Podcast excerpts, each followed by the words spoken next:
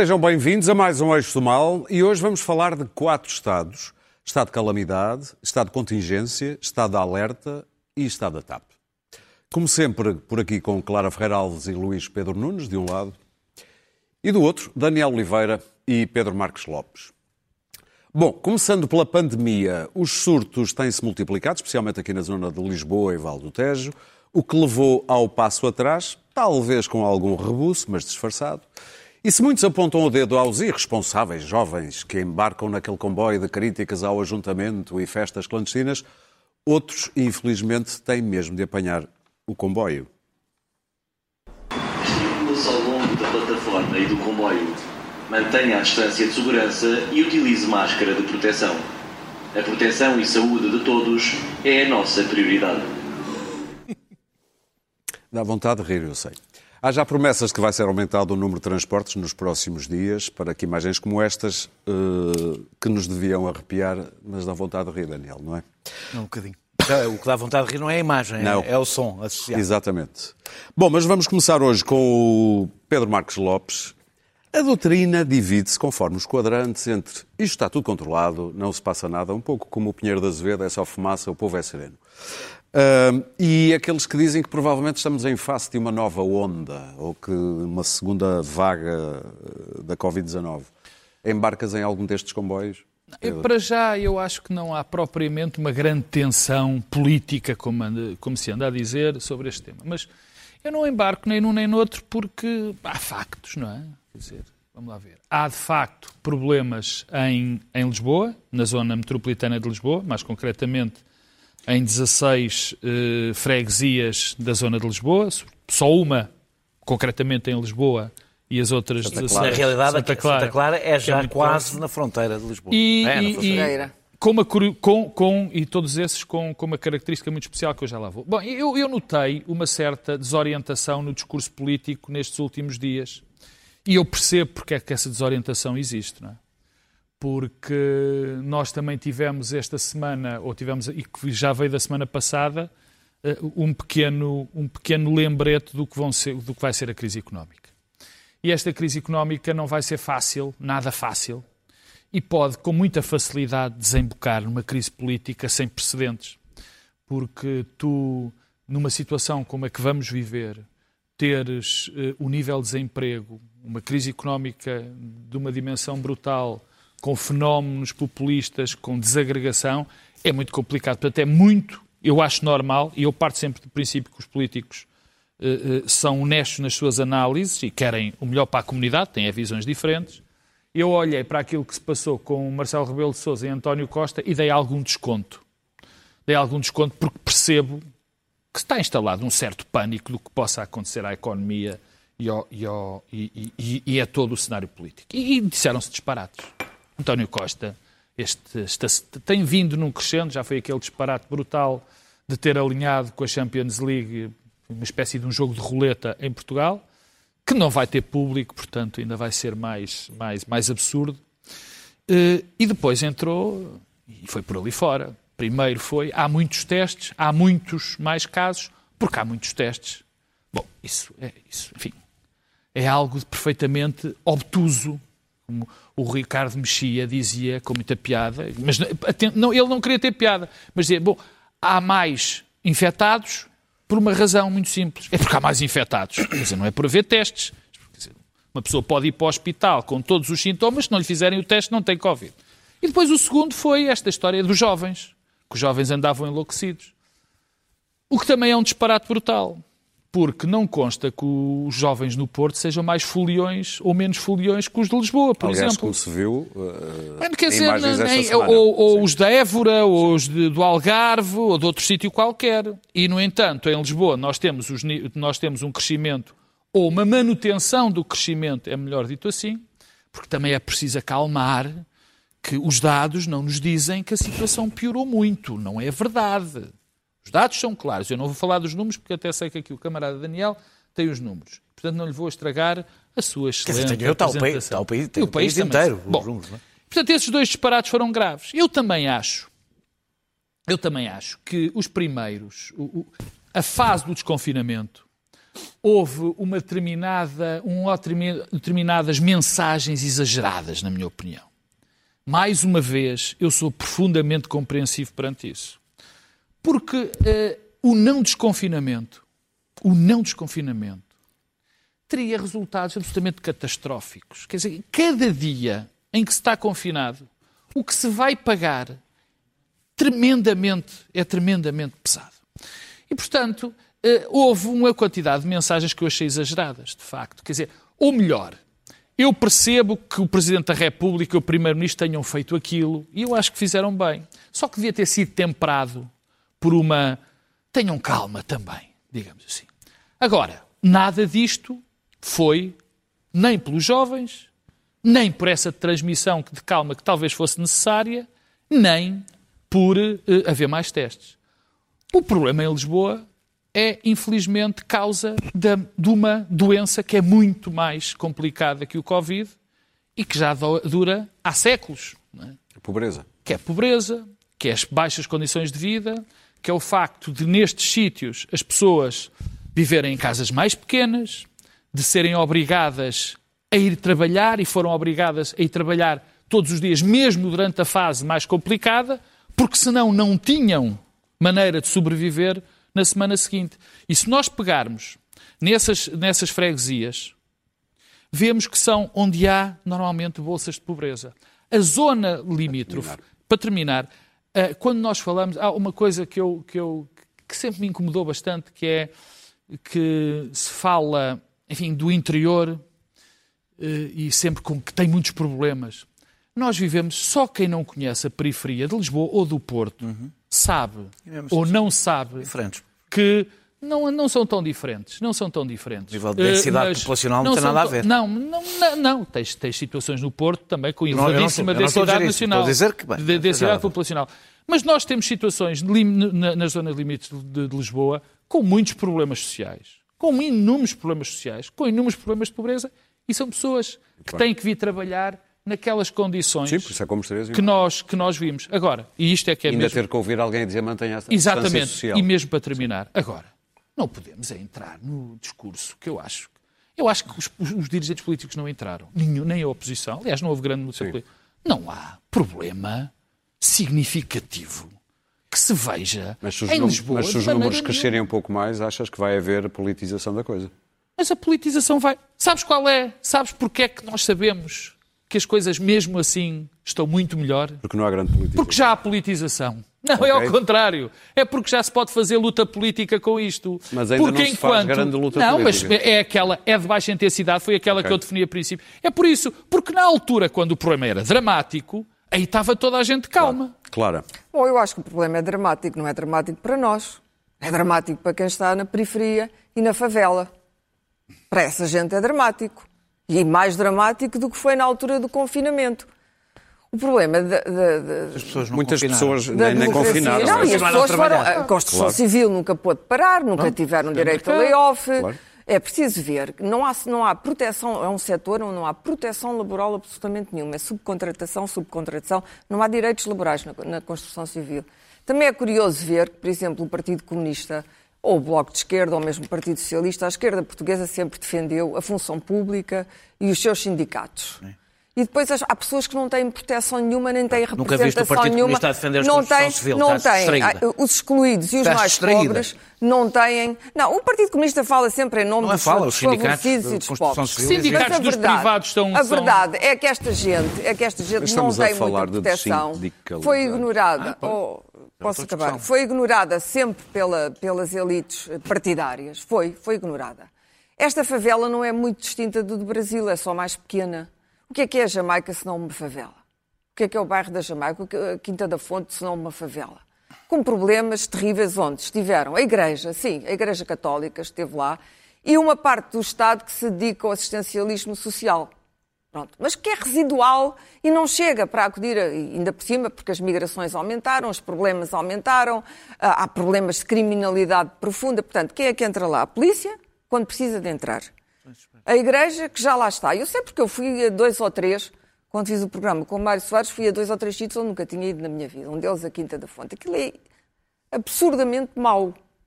É absurdamente perigoso, absurdamente mau, absurdamente fechado. Fui à Cova da Moura, onde também, para dizer a verdade, nunca tinha ido, não é? Ouvimos falar da Cova da Moura, os problemas que há nestes lugares, entre as pessoas que querem ter uma vida decente e não conseguem, e depois as criminalidades, os gangues, as tomadas de poder, exatamente como a favela brasileira. Portanto, isto uh, não é uma surpresa. Aliás, não deveria ser uma surpresa. O problema é que tanto o Presidente como eu percebo, não, não me causa nenhum contentamento uh, ver este tipo de falhanço político. Nenhum. Nem vir para aqui, uh, como certa gente, explorar isto para deitar. Eu acho que, genuinamente, eles quiseram e pensavam que estavam a fazer aquilo que era melhor para o país. Claro. e não estiveram a fazer em benefício da sua imagem. Mas o spinning absurdo de António Costa. António Costa esteve em toda a parte, foi a todos os programas, deu 50 entrevistas, esteve em todo o lado. Marcelo comentou tudo e mais algo comentou, comentou-se a ele mesmo. Eh, foi, foi o entretenimento do 25 de Abril e de, de, das manifestações e do centeno e de não sei o quê.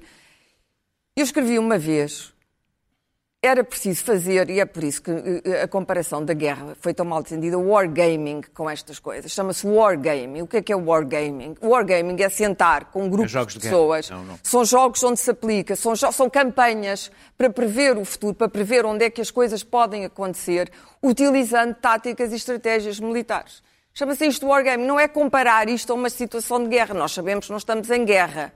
Quando muito estamos em guerra com os outros países por causa dos turistas e já, já perdemos essa guerra. E, portanto, o wargaming é e, e, e, a logística é fundamental para isto, para perceber.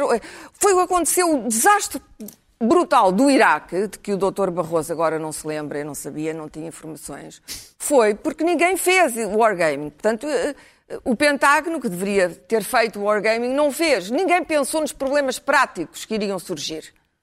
Bom, e é preciso pensar nos problemas práticos.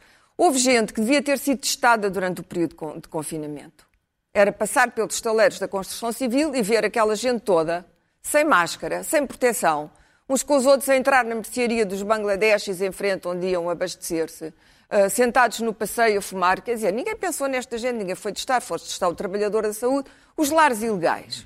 Ninguém sabia que Portugal era um. Somos um dos eh, países que mais testa no mundo. Eu sei que agora somos, mas agora, no princípio. Ah, pois, Ainda antes do desconfinamento pois, já pois, Agora Sétimo somos. país da Europa a testar. Agora somos. Mas não chegámos a tempo, porque, entretanto, a infecção estava disseminada e as cadeias de transmissão agora nem se percebem como é que, como é que as cadeias de transmissão estão. O contact tracing, por exemplo, não sei como é que se diz isto em português, uh, uh, uh, perceber os contactos, contactos desinfetados de risco, é uma coisa sim. que se está a tornar tremendamente difícil. Como em todas as pandemias passa a Pronto, há o assim. problema das apps e eu neste momento já acho que se calhar é melhor ter uma app para ver se nós conseguimos controlar isto. Porquê? Porque não há um, um, um, compartimento entre a crise económica e a crise sanitária. Todos os que vieram para aqui dizer ah, a crise económica é muito pior que a crise sanitária. Não porque a crise económica descende em linha reta da crise sanitária. Veja-se o que está a acontecer com o turismo, onde toda a gente nos passou ah, à frente. Oh, claro, se, não, se a nossa não é? economia é? depender toda do turismo, sim. Ah, não, mas, mas é, que o problema é que a nossa ninguém economia disse não aqui mais do que eu que nós temos que converter a nossa economia, mas não podemos converter a economia portuguesa de um dia para o outro. Pois não, mas o turismo não vai voltar não é? agora. Temos a cidade de Lisboa sem... completamente feita para o turismo e não para os seus habitantes. Não tem, tem escassos habitantes, é cruzada por carros de pessoas que vêm de fora de Lisboa. Não vamos de um dia para o outro transformar Lisboa numa cidade diferente daquilo que é. E, portanto, tudo isto uh, uh, era suposto acontecer. O vírus tem os seus tropismos, já se percebeu, não é?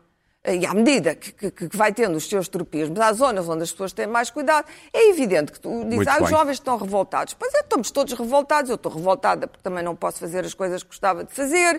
Estamos todos revoltados. Acho que tem que haver Daniel. aqui uma autodisciplina muito grande como é que podes pedir não... aos jovens que durante quatro meses não saiam de casa? Isso não existe, Isso, nem nunca existirá. Mas eu não, não há nenhuma geração em que isso aconteça. Não há nenhuma geração que isso vai acontecer. Oh, Daniel, desculpa, é que tu não podes dividir isto em compartimentos. Se tivéssemos uma geração que era capaz de ficar quatro meses fechada Ninguém, nenhuma geração, nem sequer os mais velhos, podem estar em casa confinados. Não, é só, não são só os jovens, somos todos nós. Nós temos as nossas liberdades coarquetadas. Ou tentamos controlar isto de uma vez por todas, ou não vamos conseguir, temos que conseguir conviver com este vírus Estás a perceber? Sem termos os hospitais em risco permanente de, de, de, de enchente. Não estão. São aléguas. Pronto. Aléguas. Não estão aléguas. Estão aléguas. Por amor de Deus, há dois claro, hospitais que estão. Já ultrapassaste muito o teu tempo. Que estão, não são os com hospitais centrais. Com os 73, com os 73 Estamos a falar da área metropolitana de Lisboa, onde de facto a situação numericamente não é boa. Muito bem. Não é... Daniel. Há 73 Eu, para não passar, há 73 pessoas nos cuidados Agora, se inteiro. Não é no país inteiro. O número de mortes não é extraordinário. Não, não é. Infelizmente, o claro. campeonato europeu é regido por outros números, como tu sabes. Pois está bem, mas esse, esse, esse perdemos até pela nossa sinceridade. Uh, uh, uh, Sem dúvida. O, Sem dúvida. O, o, o, discurso da catástrofe é filho direto do, do, discurso do milagre. E como eu nunca comprei nenhum dos dois, não vou comprar este como não comprei o anterior, porque acho os dois absurdos.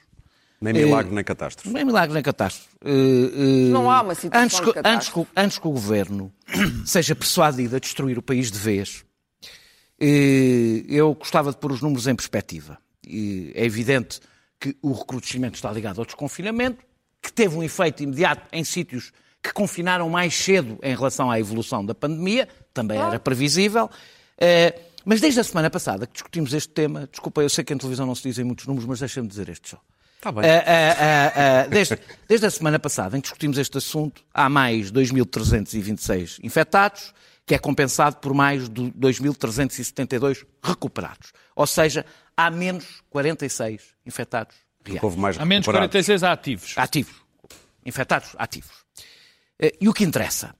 Há mais 20 internados eh, nos hospitais. 20 uma semana que continuam cerca de 10% da sua capacidade, são 4.436 infectados. Há seis, mais seis internados, internados nas unidades de cuidados intensivos. Mais seis numa semana.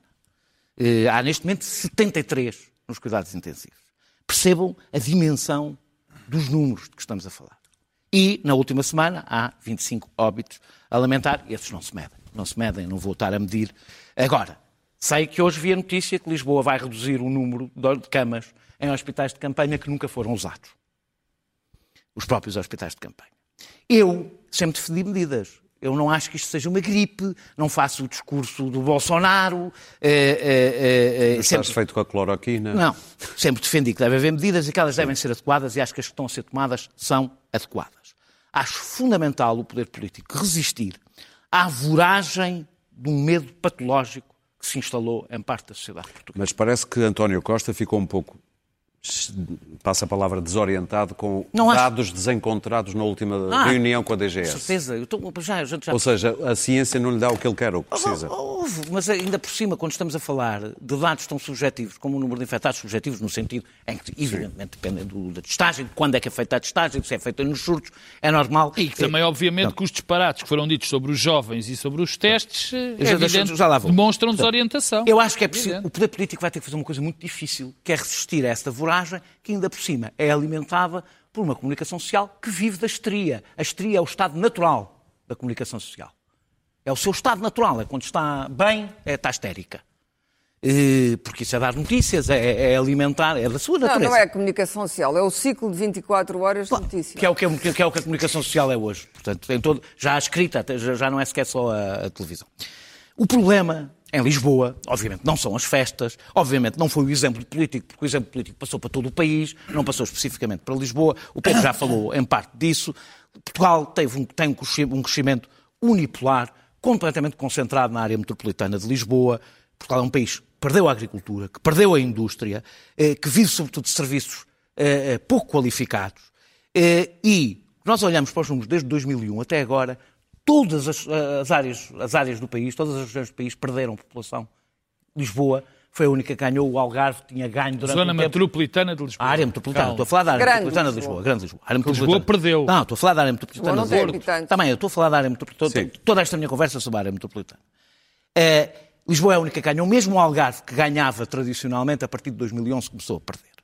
É, é, o país que nós vimos com os incêndios de 2017, deserto, é o mesmo, é o mesmo país que estamos a ver aqui na sua consequência, que é uma, as periferias de Lisboa, onde estão, contando com a cidade, um terço da população do país, que em grande parte é nas periferias, pobre, vive em casas sobrelotadas, tem transportes públicos desadequados. Basta, aliás, ver, é impressionante, nós vemos as freguesias onde a coisa acontece e é quase sobreposto sobre os sítios mais pobres da área metropolitana de Lisboa. É que tu conhecias, tu conhecias, eu e tu, nós conhecemos, na primeira fase do contágio, eu conhecia muitas pessoas que estavam infectadas. Eu, por acaso, Agora só conheço uma gente, criança, uma criança, não, mas sabes, só conheço uma criança, sabes que apanhou o vírus como? Porque a empregada que morava num desses sítios Deixa-me só terminar, que eu estava mesmo a terminar.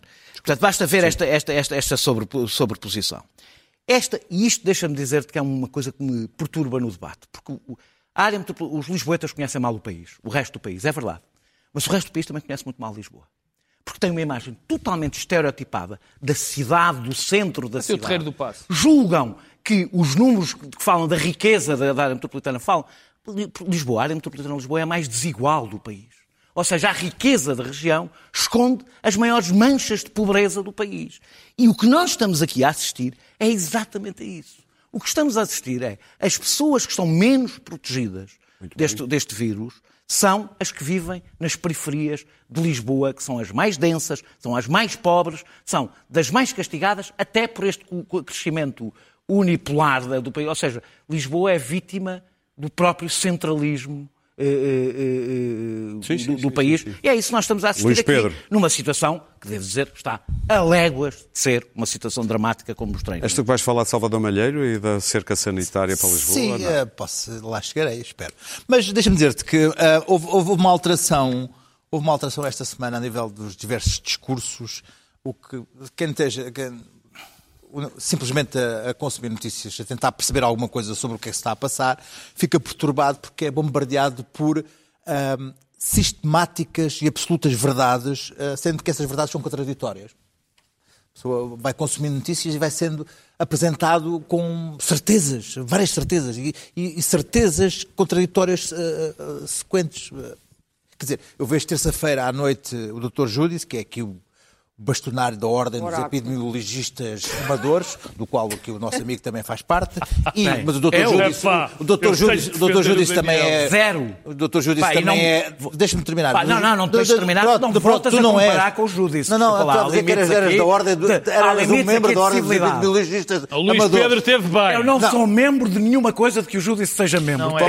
Nunca fui do MIRN, nunca fui do MDLP, nunca fui dos grupos fascistas antes de 25 de Abril, não tenho nada trabalhas na SIC. Não tem nada a ver com Trabalhas na SIC. Não tem nada, pois, sou trabalhador. Mas uh, são os dois, os dois o mesmo discurso acerca da, da a epidemia não existe, uh, está tudo na cabeça de, das pessoas. Bom, continuando. Mas o Dr. Júdice, portanto, estou aqui um magno representante da indústria hoteleira e restauração, está aqui a, às terças-feiras a anunciar que a epidemia não existe, que é uma coisa que só uns velhos, uns velhos, uns velhos, e eu, eu já não sou velho. Às lá já...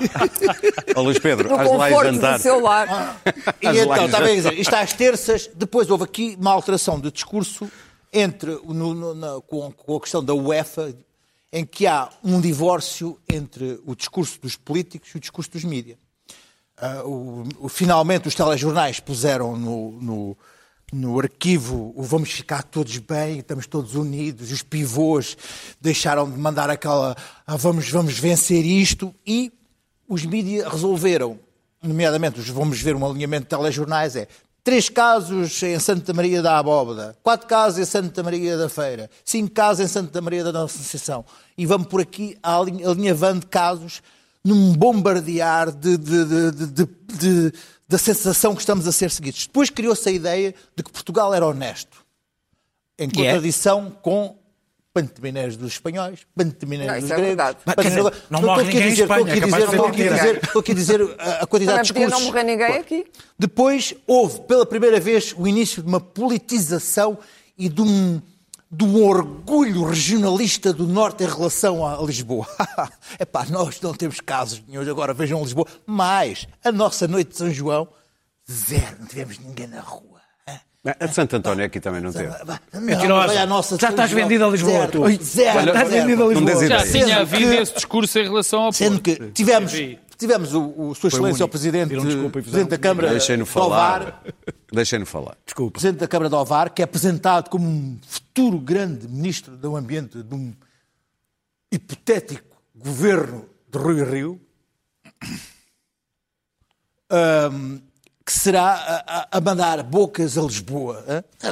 Aquela coisa que, que, a Clara gosta sempre Estado. de contar. Coisa aquela coisa que a Clara gosta de contar da, da formiga e do, do elefante. Do elefante, e, olha a poeira. a poeira que nós fazemos. Enfim. Uh, final, o, finalmente, a politização de, uma, de, de um país que está no, no, no, ou na primeira fase, ou no, segundo pico da primeira fase, ou numa segunda vaga, que a gente ainda não sabe bem. E isto, tudo isto são mensagens. E depois, os próprios especialistas em epidemia, eu estive hoje a ver, três especialistas em saúde pública com mensagens contraditórias em relação à epidemia, mas todos com certezas. O que faz com que as pessoas efetivamente comecem a ficar baralhadas em relação como é que há tanta certeza sobre uma coisa que nós tínhamos uma outra certeza, que é ninguém sabe como é que se vai desconfinar. Depois começamos a sentir que somos os tinhosos já lá fora, que é não nos deixam entrar na Grécia, ou talvez. Na Dinamarca despedem quem vier a Portugal. Que é uma sensação de, de, de, daquela coisa que é, que é tão portuguesa, que é, afinal, já não temos o milagre, somos os piores de todos, não é? Que é, é pá, pronto, já sabia. Eu já sabia que isto ia acontecer. É o nosso fado. É, pronto, já sabia, já, já estragámos tudo, não é? Aquela sensação de...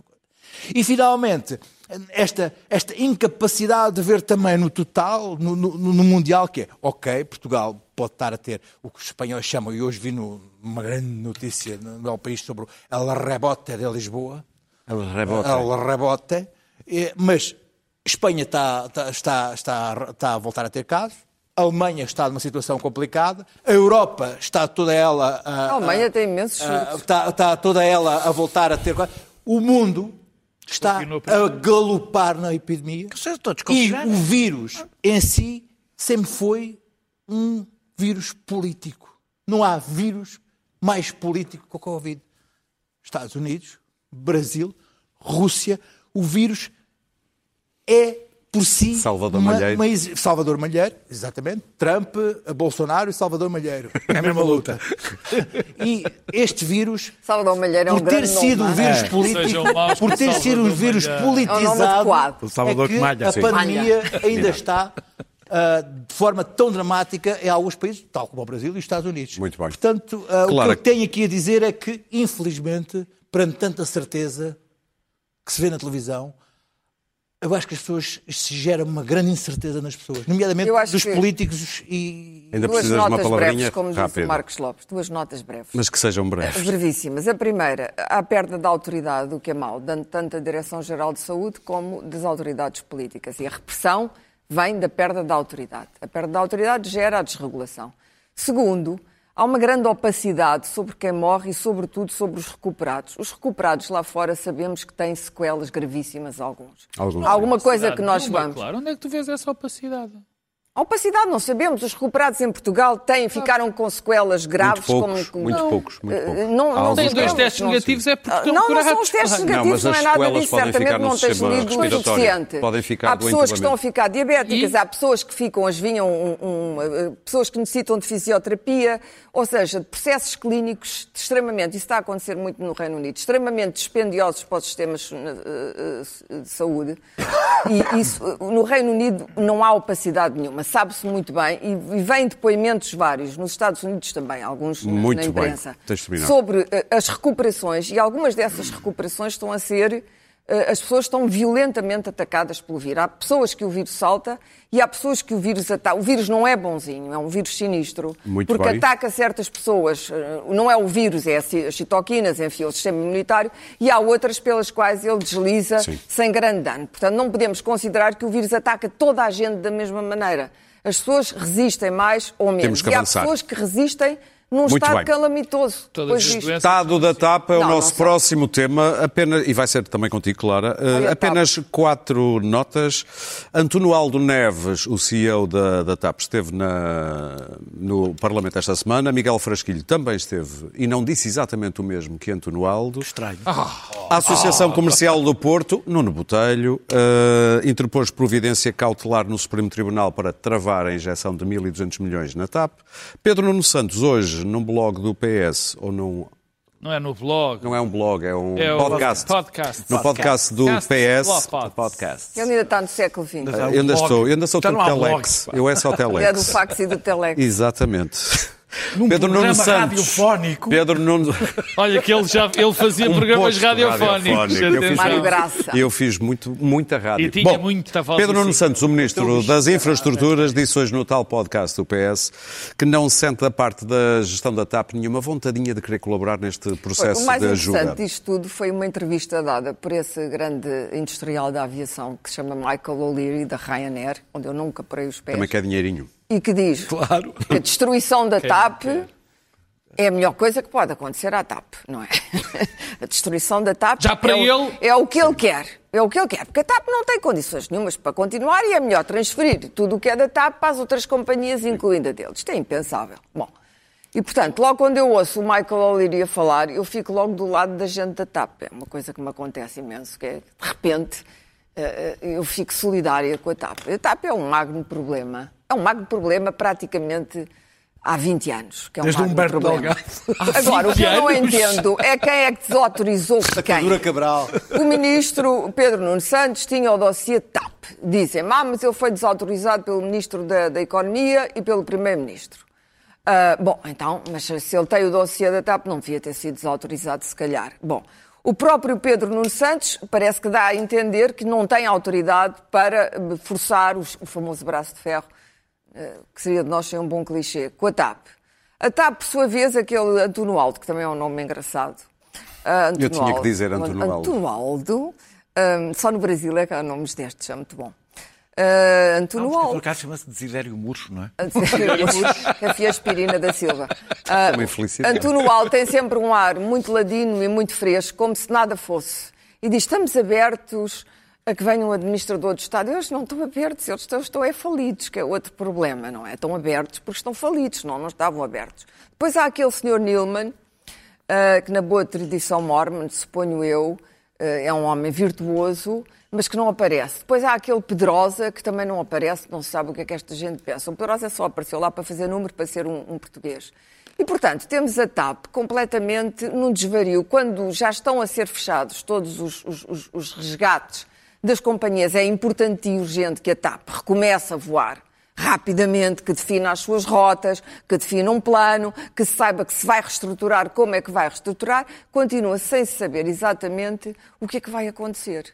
Um, o, o, Pedro Nuno Santos diz, o ministro diz, ah, mas foi Bruxelas, não fui eu. Ué, um ministro não pode vir dizer, eu não tenho autoridade nenhuma, toda a gente me tirou a autoridade e é Bruxelas. Mas se é Bruxelas, ele tem que falar com Bruxelas e perceber qual é o melhor mas ele também disse que não foi ele que fez a, negocia a, negociação vem... com Bruxelas. Pois, então, mas quem é que fez bolas? Porquê é que eles não se sentam todos a uma mesa e falam uns com os outros e resolvem de uma vez o problema da TAP? E depois há o problema uh, uh, desta, desta previdência cautelar, que para mim, para mim não faz sentido, é um ato de regionalismo puro e de revanche. Não beneficia a TAP, não vai beneficiar o Porto. Mais uma vez era preciso negociar, rever as atitudes. Ou então temos a posição extrema, de, de extrema esquerda de Rui Rio, que é nacionalize-se faz um bocado lembrar o Vasco Santana a dizer vai tudo para o Torel ou o António Silva, não é? é. Nacionalize-se a TAP. O Rui Rio Tens de terminar. Uh, Isto é uma até pode vir pequena, a ser Primeiro-Ministro, atenção, hein? é bem capaz. Uh, acho que foi o Daniel que escreveu as eleições não Tens se ganham, perdem-se, não é? Mas era bom que ele tivesse ideias assentes, oh, não é? Não. Duas ou três ideias assentes sobre, sobre. sobre, alguns assuntos muito importantes. E sobre assuntos muito importantes que passam do, do racismo à TAP, ele parece que não tem as ideias bem, bem assentes.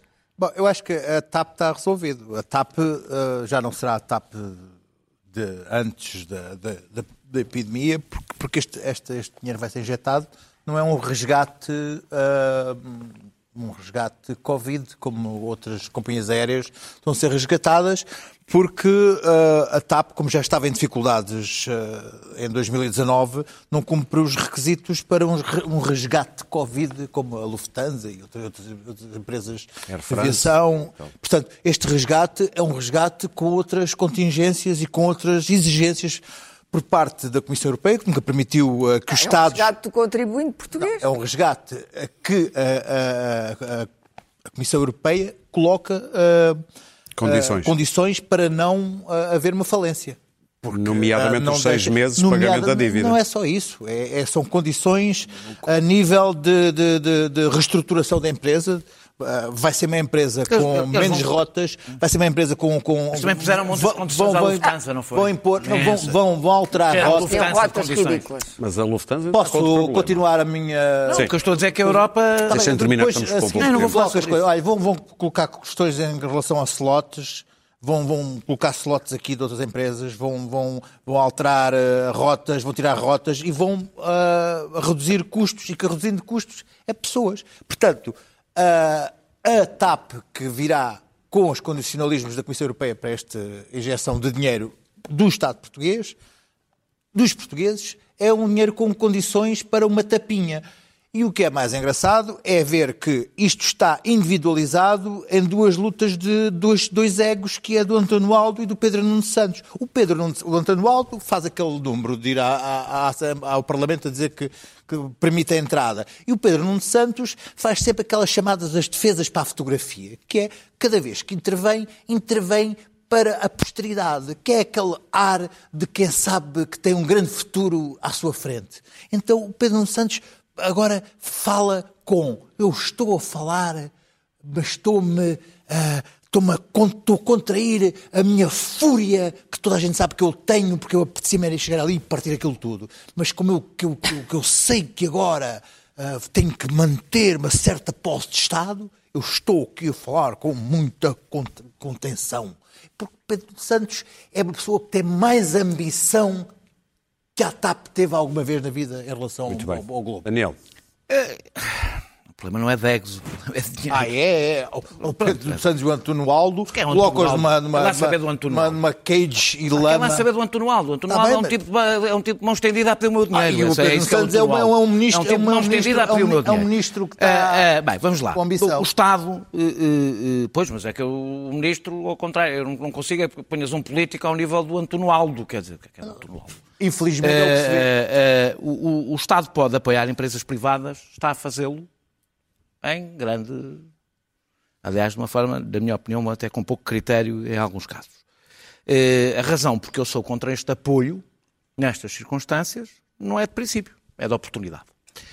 Eu acho que a crise permite pôr fim a uma situação híbrida e insustentável que nasceu de uma fraude política, que foi a renacionalização da TAP. É uma fraude política que tem que ser desfeita porque é apenas um elemento de conflito de, que impede uh, uh, que se defina uma estratégia uh, e é um absurdo. O Estado ter metade de uma empresa onde não manda, não decide, não controla, ainda vem aquele senhor de fazer leilão e dizer se quiserem ter aqui um senhor na, na Comissão Executiva. Não, e... não é na Comissão Executiva. É, não, não, é. É um lugar na Comissão lugar... Executiva. É, o, o Conselho de Administração já têm. É na Comissão Executiva que ele disse que poderiam ter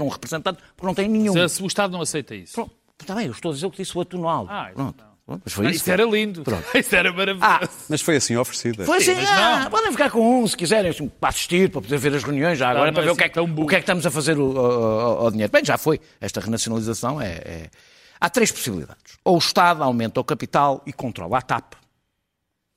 Esta que existe. Portanto, para mim, o Estado só põe um cêntimo na TAP se for para controlar a TAP e não vale a pena comparar com os apoios é dados. António Costa não quer.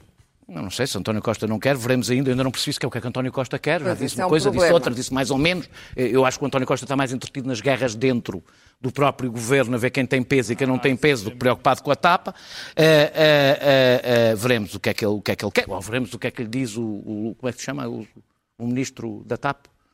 Pedro Nunes. Pedro Nunes não, o amigo, ministro amigo. O Diogo Lacerda. o Diogo Lacerda. Diogo Lacerda. Vamos lá ver sim. o que é que o Diogo Lacerda lhe diz que é para fazer. Uh, uh, portanto, uma, isto é uma possibilidade. A outra possibilidade é deixar falir a TAP e essa tem dois caminhos. Uma é pura e simplesmente Portugal, Portugal deixar de ter uma companhia de bandeira, ao contrário de outras pessoas, acho que isso seria trágico. Faltam, acho que depois, quatro semanas Acho que depois da EDP, do CTT e da REN, talvez podíamos ter percebido que ter alguns instrumentos de soberania económica, ah, coesão territorial e de política diplomática, neste caso, é importante, é mais importante do que parece, e só percebemos quando é importante, quando as perdemos. Uh, uh, ou deixa falir e abre uma ao lado, mais uh, condizente com a dimensão do que do que Portugal precisa Sim. para uma companhia como aérea. na Bélgica e na Suíça, por Como aconteceu noutros países. Eh, e, por fim, a terceira possibilidade é eh, meter o dinheiro e deixar tudo na mesma com esta situação absolutamente pantanosa e essa eu acho que tem que ser imediatamente excluída. Uh, o empréstimo que a Azul do Sr. Nilman deu à TAP 90 milhões com taxas de juros de 7,5%, ou seja, deu um empréstimo para sacar dinheiro à TAP, o próprio acionista da TAP, acho que é só a ponta do iceberg do que se vai descobrir. Sabes que a Comissão Europeia quer que os acionistas privados também metam lá mais. Está bem, está bem. Ele usou a TAP como leverage para terminar. Já passaste o teu tempo. Vou, vou só terminar a dizer que se o Sr. Nilman e o Sr. Pedrosa não têm capital para salvar a empresa, não têm aquilo que a iniciativa privada precisa, que é de capital. Se não têm, o Estado não precisa deles, porque o Estado só precisa não, deles se eles Pedro Marcos tiverem capital. Acho engraçado, por fim, que o senhor da Ryanair tenha dito que, Portugal, que, que a Ryanair era uma empresa irlandesa quando se tratava de cumprir as leis laborais e agora já é uma empresa portuguesa quando se trata de pedir dinheiro aos contribuintes. Pedro Marcos Lopes, salva-me para chegarmos às notas. Não, é fácil. Primeiro, a situação é, é urgente se, se o dinheiro não aparecer nas próximas semanas, a situação resolve-se por ela própria, que é a TAP implode. Eh, primeiro, deixa-me dizer que a Associação Comercial do Porto fez um disparate completo, absurdo. Aliás, não se justifica porque estava a negociar com a TAP e de repente tem uma atitude destas que, que, não, que não faz sentido, rigorosamente nenhum. Não Mas, beneficia enfim, ninguém. É ninguém, rigorosamente ninguém. Portanto, foi um disparate completo. Talvez o Presidente tenha, em busca de notoriedade, só lhe ficou mal e só desprestigiou a Associação Comercial do Porto. Quanto à solução da TAP, há três perspectivas, de facto, eh, eh, não há dúvida. Ou os acionistas privados aceitam este plano do Estado, que e é me parece pagar em seis meses? Não, não é. Que é eh, que é que eu acho equilibrado, francamente. Acho um plano equilibrado, deixa que a gestão continue privada e eu lamento informar, mas mantenho a gestão privada da TAP foi uma boa gestão privada até agora.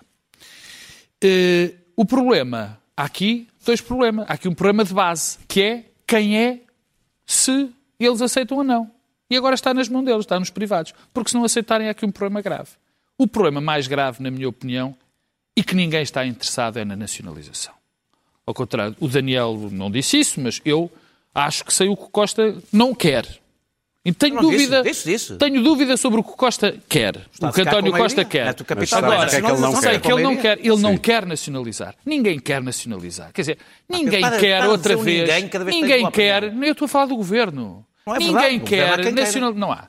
No, no governo, ninguém quer nacionalizar. Nem Pedro Nuno Santos, nem António Costa, nem ninguém. Porque ninguém quer voltar ao tempo dos gestores públicos. Ninguém quer isso. Eles são tão bons. Ninguém quer isso. Portanto, isso não vai acontecer. A outra hipótese não é só por é essa entrar razão, dinheiro... Pedro. É claro. a aviação, oh, claro. como sabes, está na crise maior oh, claro. Claro que ninguém quer isso. Claro que ninguém última... quer isso. Mas, eh, quer dizer, ninguém entre aspas. E para acabar, eu acho que há aqui um problema de, em relação aos dinheiros europeus. Acho que a Europa não se vai preocupar muito com os critérios que definiu para, apesar destas ameaças, apesar Seis meses, por isso, exemplo? Não vai, não, vai completamente é o, vai completamente esquecer isso. O que eu acho que vai acontecer Sim. é que o acionista privado vai aceitar com as pessoas mais do Conselho de Administração com determinadas linhas estratégicas, porque Muito realmente bem. aquela da, da, da, Comissão Executiva era para rir. Muito a da, bem. Mas essas, a da Comissão Executiva era para rir, porque Vamos... era. Eles faziam o que queriam, o Estado ainda estava... Sim. Vamos às notas. Luís Pedro Nunes, voltamos a Centeno. Ah, sim, pois foi uma corrida muito interessante. Está entre... indicado para o Banco de Portugal, Quem é que... Não, é, vai agora, é nas próximas sim. horas que vai, ser, vai sair o fumo branco. Doutor Centeno, eh, eu disse que era, era uma corrida entre o Doutor Centeno e o projeto-lei do, do PAN. Afinal, foi uma corrida a ver se era o doutor Centeno ou se o PAN uh, se extinguia. Porque uh, conseguiste meter as duas as coisas. As duas coisas, ah, exatamente.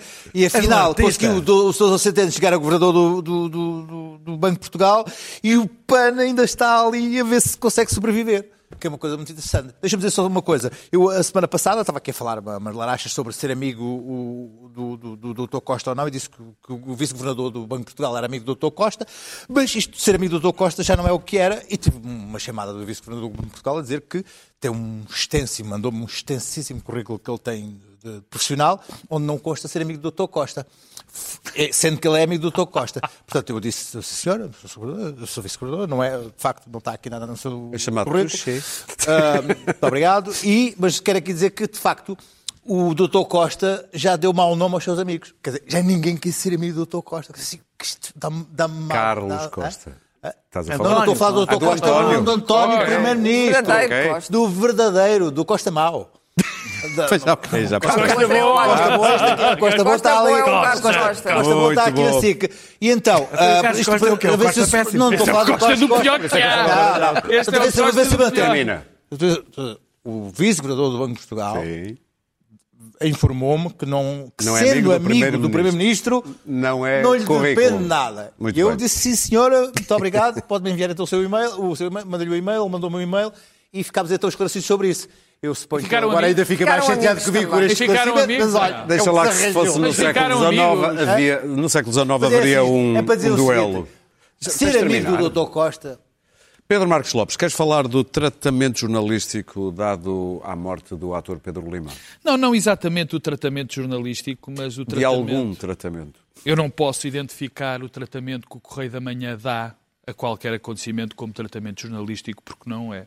Primeiro, deixa-me dizer que fiquei, enfim, chocado com muita gente com a morte do Pedro Lima, eh, indivíduo que eu conhecia, que estimava muito, eh, e de quem sou profundamente, sou amigo profundo de um, de um, de um dos seus cunhados, Portanto, chocou-me muito. Mas não é disso que eu vim aqui falar. Eh, eu, em primeiro lugar, eu, esta minha intervenção era evitável. E quem quiser ver algo de muito mais bem dito, aquilo que eu vou dizer é ler um artigo absolutamente exemplar de um cavalheiro que é o João Pedro Vala, Sim. que fala, eh, eh, que fala deste assunto no jornal, no Observador. É um artigo exemplar. Exemplar. E eu, pedindo desculpa já ao João Pedro Vala, porque é provável que diga algumas coisas que ele também disse, é quase inevitável dizer, tenho que dizer que o que o Correio da Manhã e que o Otávio Ribeiro fizeram com a morte de Pedro Lima é absolutamente nojento e repugnante. E porquê é que o é? Eh, em primeiro lugar, nós, um nós, sabemos que o, a, TV, o, a Cofina, desde que perdeu o negócio da TVI, tem feito uma campanha sistematicamente contra a TVI, contra o empresário Mário Ferreira. Dantes incensava a TVI e incensava Mário Ferreira, subitamente perdem o negócio e começa-se a fazer primeiras páginas contra a TVI e contra Mário Só Ferreira. Só demonstra a independência da redação. Desta vez, desta, claro, desta vez chegou-se ao limite. Não só de nem primeiras páginas associar, associar e uh, insinuar que a morte de Pedro Lima não tinha sido suicídio, aliás, coisa que não repugnaria nada uh, uh, ao Correio da Manhã pôr na primeira página, como nós sabemos, mas que teria sido quase a TVI que lhe criou as condições para que ele suicidasse. Foi, é, foi uma coisa verdadeiramente inacreditável. Não contente com isto, com essas primeiras páginas insinuativas, sempre a dizer que a TVI tinha feito isto, aquilo e o outro, que o outro, o Otávio Ribeiro faz um editorial no domingo que é um atentado, que dá perfeitamente, insinua perfeitamente que, coitado, os tipos da TVI são os desgraçados e já estavam numa situação tão problemática que, praticamente, o que ali se diz, como diz o João Pedro Val, e muito bem, é que se dá a entender que aquilo foi quase um assassinato. Ou seja, e para acabar, primeiro, o Correio da Manhã o que faz já não é jornalismo. É que está, como estava a dizer o Daniel, ao serviço do interesse empresarial da Cofina. E depois não hesita em utilizar situações dramáticas de pessoas estimadas e amadas por muito para objetivos comerciais. Claro. Nada pode ser pior. Queres falar da excepcionalidade? A, a teoria a exceção americana. A exceção americana. Os americanos viveram larguíssimos anos à custa do excepcionalismo e foi preciso este vírus para derrubar completamente essa ideia, que era uma ideia esdrúxula desde, desde o início, mas, mas que foi sempre muito bem vendida aos seus aliados e aos seus inimigos. E é, é curioso ver como passaram da ideia de que isto não nos acontece a nós porque nós somos americanos, nós vamos vencer isto, a um estado de completa desorientação. A única coisa uh, que poderá derrubar Trump é isto. Uh, Trump está ferido, ainda não está ferido de morte e, e, tem, e tem sempre tentáculos, é como no Alien, não é? Há sempre um tentáculo que se refaz, mas uh, se os democratas e, e, e, se os americanos que ainda pensam pela sua cabeça começarem a atacar forte e feio, em novembro vamos ter uma situação uh, extraordinária, que é perceber como é que vamos ter eleições americanas no meio disto. Os americanos estão a passar, de repente, uh, do nós não não obedecemos a regras, este vírus não tem nada, até à situação completa descrita pelo homem da, do, do, CDC de dizer este vírus deitou a América abaixo. Muito bem. Daniel, tu queres falar. Fez a América ajoelhar, que é mais. Sim. É uma frase que eu não me lembro nunca de ouvir dizer a um americano. Queres falar de um filósofo? Sim, quero falar do, do, quer dizer, eu quero falar de um livro que vai sair a 7 de julho, do Bernard Henri Lévy. Temos aí a capa é, já agora. É, que é este vírus que, que nos enlouquece, é, da guerra e paz, eu comecei a lê-lo hoje, ainda só o tenho em PDF, ele ainda não existe fisicamente, e vou acabá-lo hoje porque é um livro muitíssimo pequeno, até muito, muito escrito em cima do próprio acontecimento. O livro, aliás, já fala do, do início do desconfinamento, Sim. portanto é, é escrito em cima, mesmo em cima. Já tropecei em várias coisas de que discordo, que neste caso é bastante habitual com, com este autor, uh, mas acho o livro muitíssimo relevante porque começa a pensar, ele a dada altura cita Rodolfo Virkov, um médico, dizendo, uh, uma frase irónica do médico, a epidemia é um fenómeno social que tem alguns aspectos médicos. E é muito e ele, é, é, sobre isso que ele, que, que, que ele faz uma análise.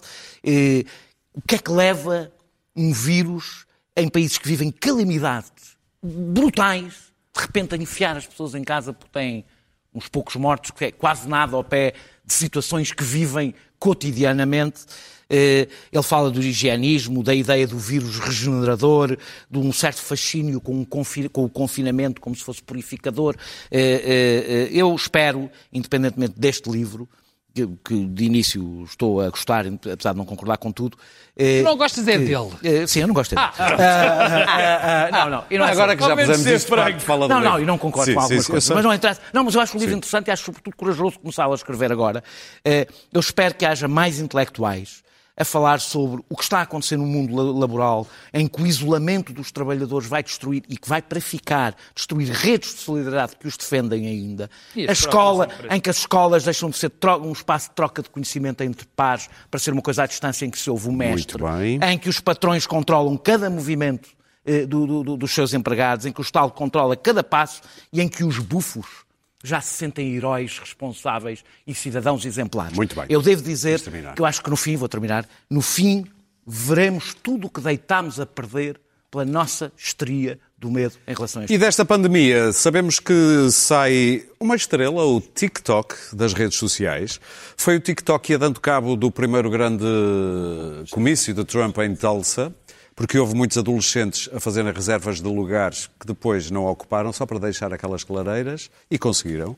E também foi lá que nasceu muita estrela, nomeadamente esta humorista americana, algo obscura, chamada Sarah Cooper, mas que tem sido muito vista, com milhões de pessoas a vê-la regularmente, até porque faz estas imitações de Trump, como vai ver. Don't forget, we have more cases than anybody in the world. But why? Because we do more testing. When you test, you have a case. When you test, you find something is wrong with people. If we didn't do any testing, we would have very few cases. They don't want to write that. It's common sense. So we test much more, many, many times. South Korea, you hear about. I spoke with the president of South Korea, spoke with many different presidents, prime ministers. Uh, they can't believe what we've been able to do on testing. They can't believe what we've been able to do on ventilators. We're sending them ventilators. Other countries, Italy, Spain, uh, other countries, France is having tremendous problems, tremendous problems. We're helping them with ventilators. Voltamos na próxima quinta-feira. Até lá.